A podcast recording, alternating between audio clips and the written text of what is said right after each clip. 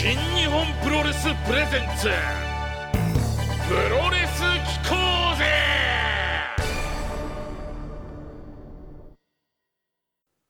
7月3日21時30分になりました。新日本プロレスプレゼンツ。プロレス機構ぜ。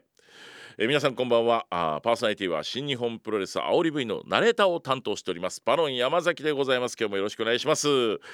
さてではいつものように新日本プロレス今週振り返っていきたいと思いますけども何と言いましても7.17.2後楽園ホール大会ですね、えー、こちら7.2に行われるネバー無差別級6人タッグ選手権試合、えー、ここに向けてですねなんと7.1はシングルマッチでそれぞれ激突するということになりました。第3世代がここで躍動していくのかと思ったんですけれどもここはですね、えー、チャンピオン組、えー、があ勝ち越しということになってしまいました。とはいえこの第3世代の試合ぶりというのがですねもう驚くぐらいのねあもうゲストの長瀬さんとかも来てもらいましたけどスタミナは整えてると言ってましたけどとんでもないスタミナでシングルマッチをやって翌日あるんですよあの本当のタイトルマッチが。にもかかわらずすごい戦いを見せてくれました。えー、そして、えー、翌日ネバー無差別級6人タッグ選手権試合チャンピオン組吉橋石井智弘後藤弘樹 VS 永田裕二天山博義小島聡という、えー、この第3世代が組んで、えー、ネバーのえー、6人タッグのベルトを取りに行くという試合になったんですがこちらもまた前日にやってるとは思えないようなとんでもない試合を、まあ、でも皆さんこう体のダメージもまたね両者ともすごそうでしたけどもでもですねここは王者組が7度目の防衛を達成ということで。でも最後はねあの石井智弘選手があれだけねこれお前らの引退記念にしてやるよぐらいの勢いで、えー、永田選手に食ってかかってましたそれこそねあのなんか試してみるかさお願いしますだろっていう怒り方してたにもかかわらず、えー、手を差し伸べまして、えー、握手をしていくと。この王者組ととてもいいエンディングになったなと思ったところが安定しました。そしてディック統合イービルが襲ってきたわけです。うわこれでまたねネバー6人があの組みたいなこの前負けてるじゃんと思ったりもしたんですけどもどうやらイービル選手の狙いは石井智弘選手ただ一人のようでございました。この辺り不穏な空気ですけども今後が気になります。さて新日本プロレスプレゼンツプロレス機構ぜこの番組は日本をはじめ世界に多くのファンを持つプロレスの魅力を日本最大のプロレス団体新日本プロレスにまつわる話題を中心にお伝えしていこうという番組です長年のプロレスファン新日ファンだという方はもちろんプロレスをあまりよく知らないという皆さんもどんどん番組にご参加ください。メールアドレスは pk アットマークラッキー茨城 .com 番組ツイッターのアカウントは茨城アンダーバー NJPW ハッシュタグはプロレス機構ぜでつぶやいてください。そして今週のオープニングテーマですが7.1新団体グレートの旗揚げ大会に出場しました。翔選手の入場曲100%ボルテージに乗せてお届けいたしました。ラッキー FM 茨城放送制作新日本プロレスプレゼンツプロレス機構ぜ。この番組は新日本プロレスブシロードの提供でお送りいたします。この戦い見ようぜ!新日本プロレスのこれまでのたくさんの試合の中からこの試合は見ておいた方がいいぞという戦いを紹介してもらうこの戦い見ようぜでございますけども前回は村田春アナウンサーが2018年 G1 クライマックス優勝決定戦棚橋宏 VS 井伏浩太の試合をレコメンドしてくれました。さあ今回は一体どんな戦いをレコメンドしてくれるのでしょうか？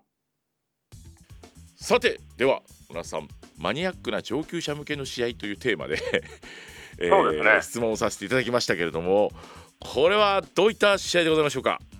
これねあの難しいですよね。そうですね。あの、ね、プロレスそのものが変な話ですけど思い入れを持ってみるというか、はい、ねなのでそれぞれの方にとってマニアックといえばそれぞれの方にとってマニアックな試合がたくさんあると思うんですけど。あのそこはやっぱりこうやっぱリング間近でしかも実況というねあの、えー、ポジションを担ってらっしゃる村田さんだったら一体どういった試合をお勧めしてくれるのかなということで、えー、そうですね。ご質問させていただいたんですけどどういった試合選んでいただきましたでしょうか？バロンさんにね釘を刺されてしまいました実況アナウンサーとしての立場としてっていう。はいえープロレスファンの立場としてって言ったら私ここでもう新日本プロレスワールドにあるスーパーストロングマシンの試合全部見ろって、ね、そそれもう単純な思い入れですね。ストロングマシーン選手に対する、そうですね。好きだっていうやつですね、はい、あとなんかあのー過去の来日外国人選手とかをネットで調べてあこの人選手の試合あるかなとかねそういう見方とか。あこの選手来日してたんだっていうような、まあ、そういうマニアックな見方はできると思うんですよ。はい。ちなみにあれですよあのーはいはい。デビッド・フィンレイ選手のお父さんのデイブ・フィンレイの試合もありますからね。あありますよね。ね。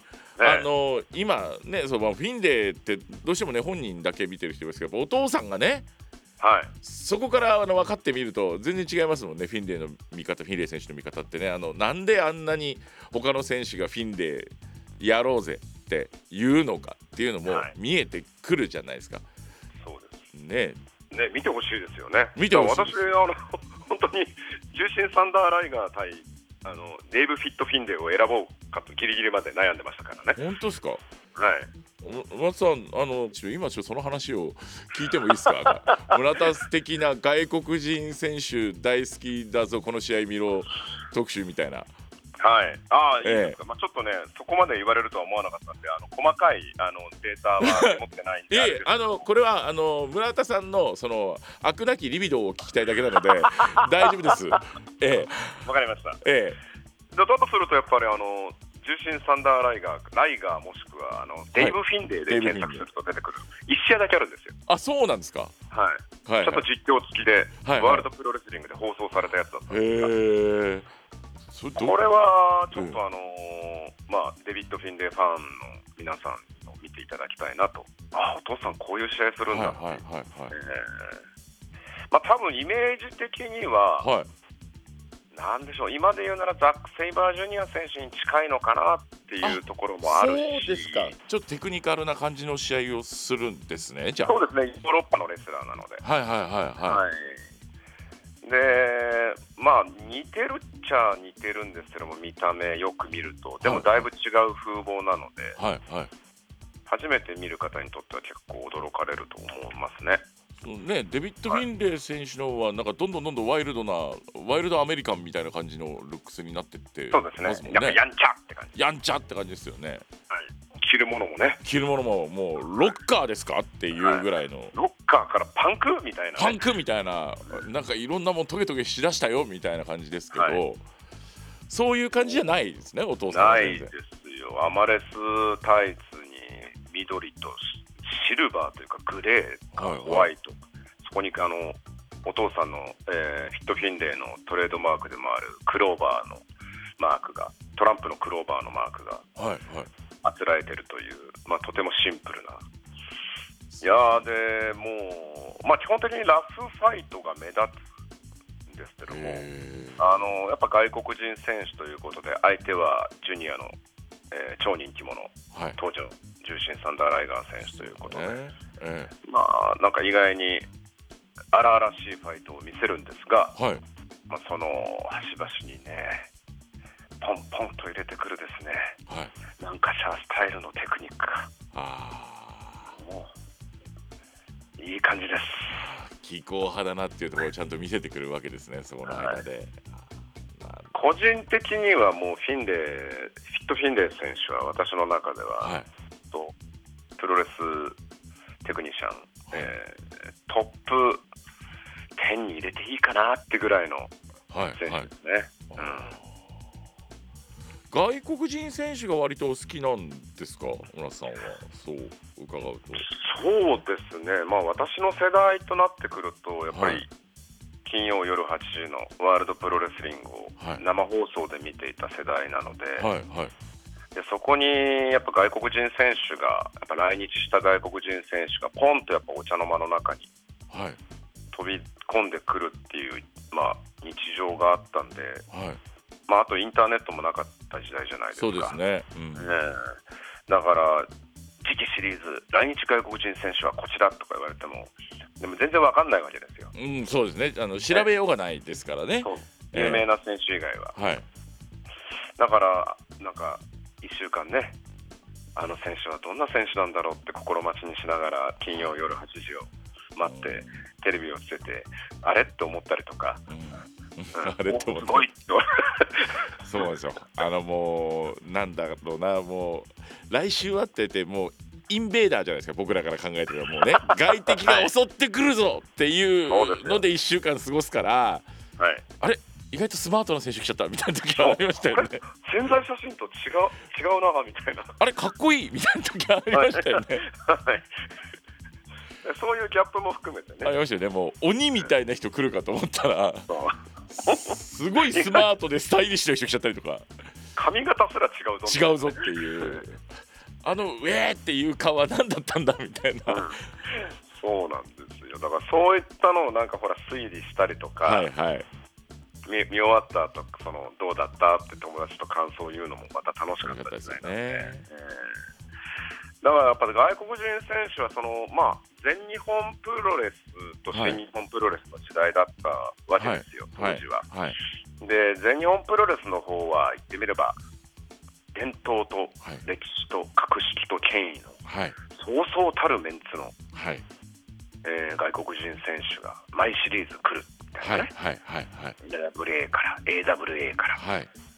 まあそれで素晴らしかったんですが、はい。新日本プロレスはそこら辺のルートがない当時はなかったっていう時代もあって、やっはいぱりその独自のルートで外国人選手を連れてきて、なんかその未知なる強豪っぽさっていうのは新日本プロレスの方にあったような気がしますね。えだからもちろんブロディが来たりとか、はい。えーもちろんハンセンがいた、えーアンドレがいた、はい。アドリアードニスがいた、ディック・バードックがいたっていう、はい。もちろん華やかな、はい。えー外国人列伝はありますけども、はい。まあ、ここから一つ下がる形で、えーこの選手が来てたんだとか、はいはいはい。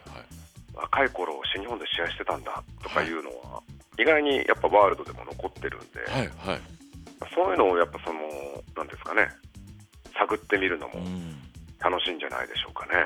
当時はねやれなかったですけど今はそれができるっていう逆の意味で言ったらメリットでもありますもんね。海外に選手いてはい。リングには今こんな人上がっててあこの人っていうことが調べられるっていうのは、まあ、とてもいいことだったりもしますもんね。はい。えその代わり未知なる競合という言葉はまあまあ死語になりましたね。そうですね。ちょっと難しい、調べられちゃうんで。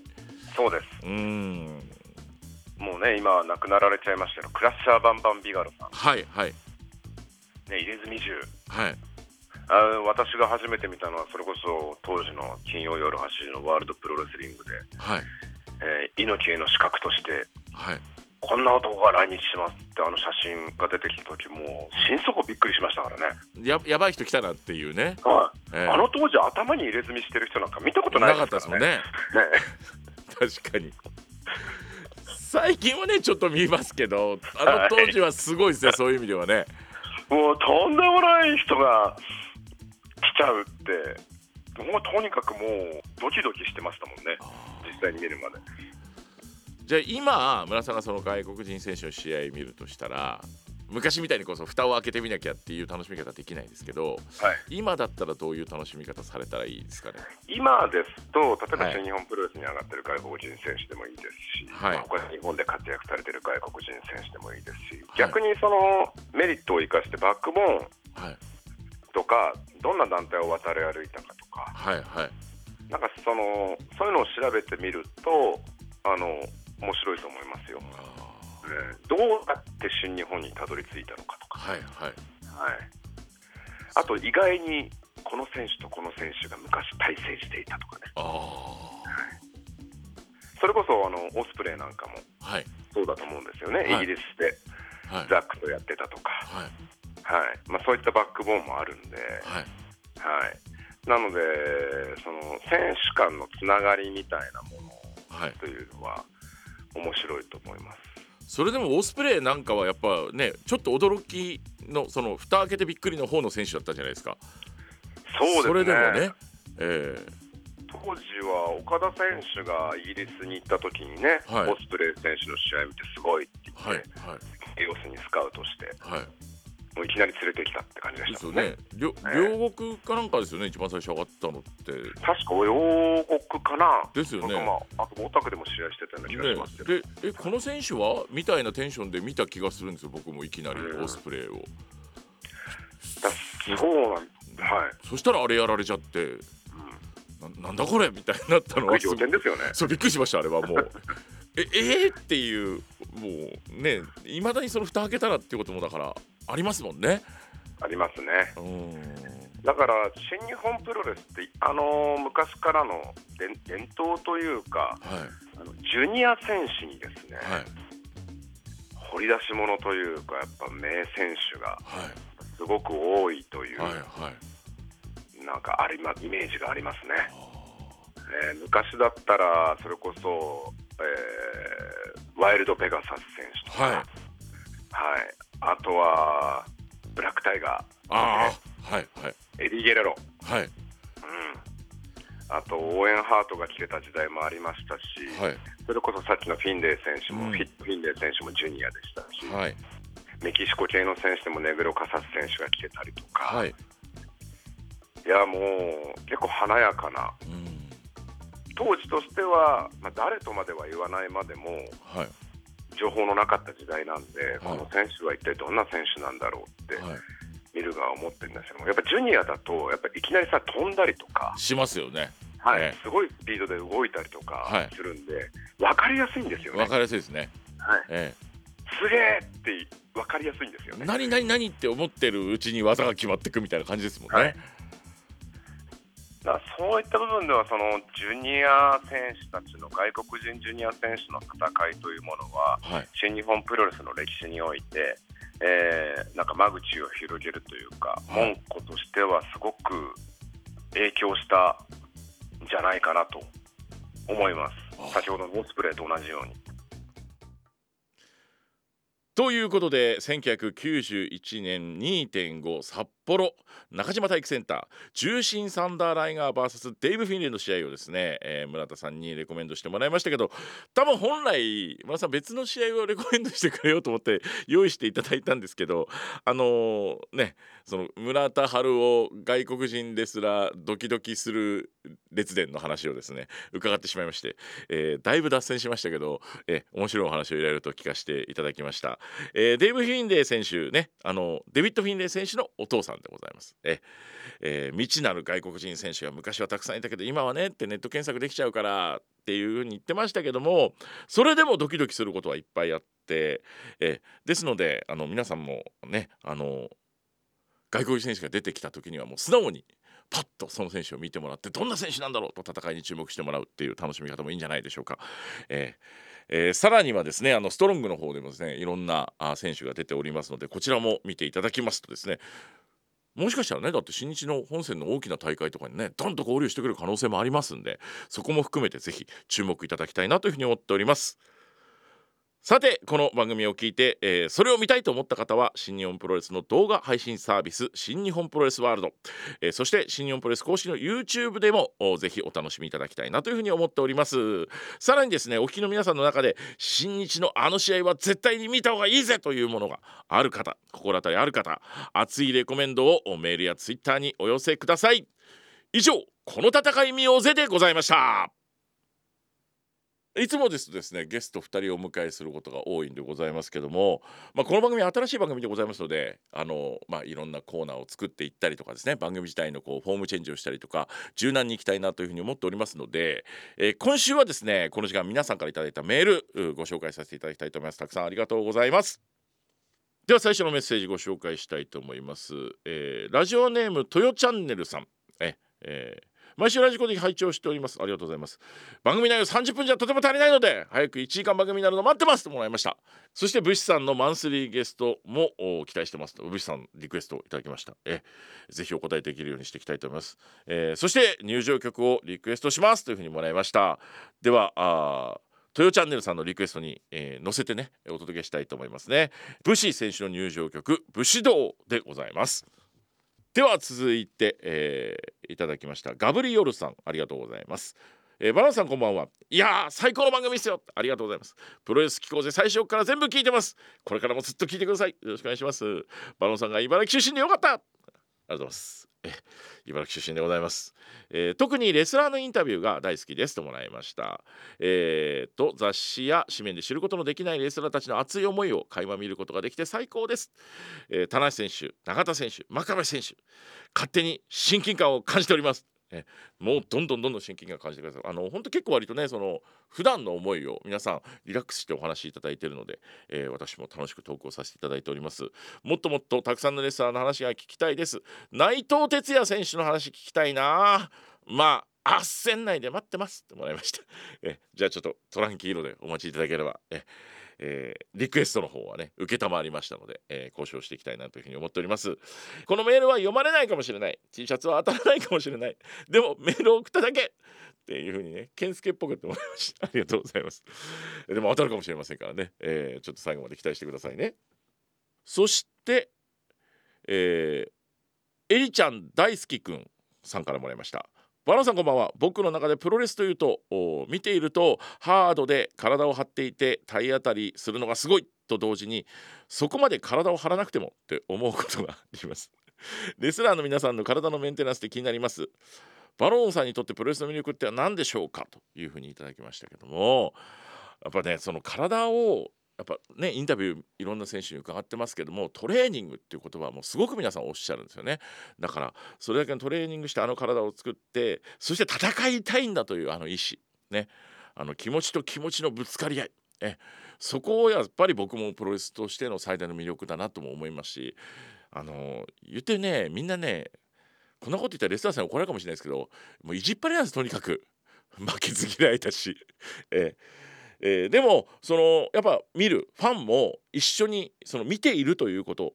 それがもう選手と一緒に戦っていることそのものだと思いますしその楽しみ方をしていただきたいと思っております。選手によっていろんなイデオロギーがあったりとかいろんなバックボーンがあったりもしますのでもしこの選手と思う選手気になる選手いらっしゃったらぜひ、えー、その選手どんな選手なのかなと、え、注目していただいたり調べていただいたりするとさらに盛り上がれるんじゃないでしょうか。ありがとうございます。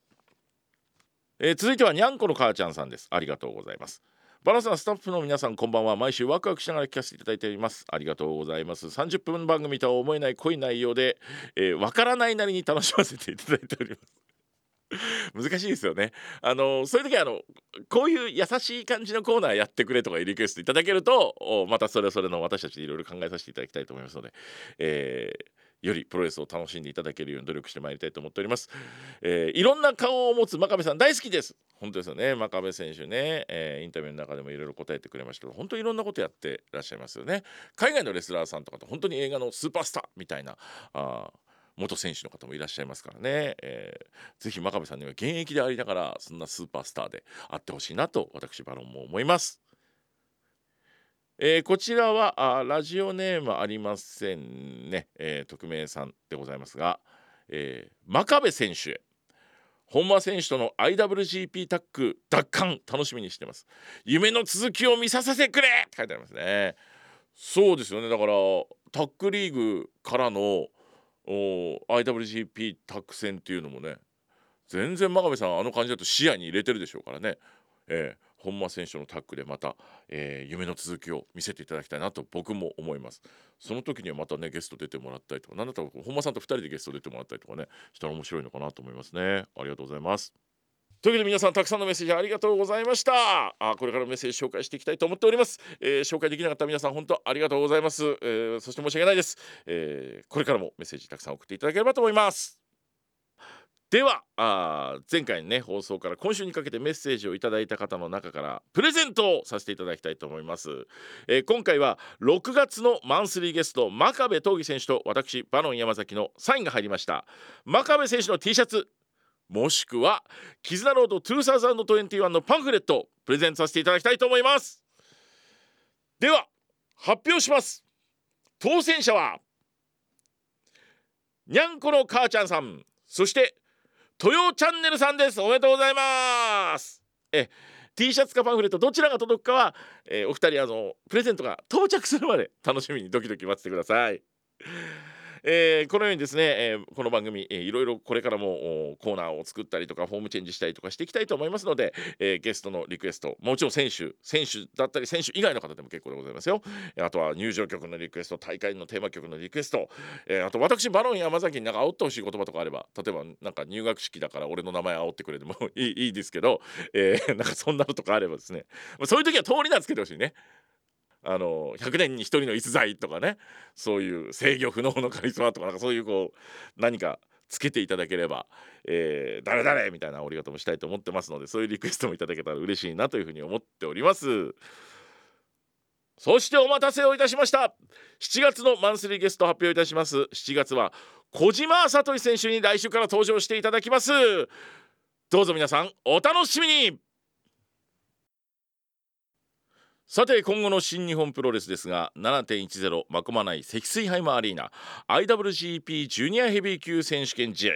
王者エル・デスペラード VS 挑戦者石森泰治というかですけど石森選手は相変わらず不損ですね。もう挑発しまくっておりますけども、えー、デスペラード選手は何か謙虚に感じるようなねコメントが最近多いですけれどもどんな戦いになるんでしょうか？楽しみでございます。そして、えー、7.11真駒内積水ハマリーナあ IWGP タッグ選手権試合、えー、こちらね 2days2 日目でございます、えー、王者組、えー、太一ザック・セーバージュニア VS 挑戦者組内藤哲也真田ということで、えー、鈴木軍 VS ロスインゴ・ベルナブレスでハポン。ここもね割と絶戦を繰り広げてまいりましたけどどんな戦いになるのでしょうか？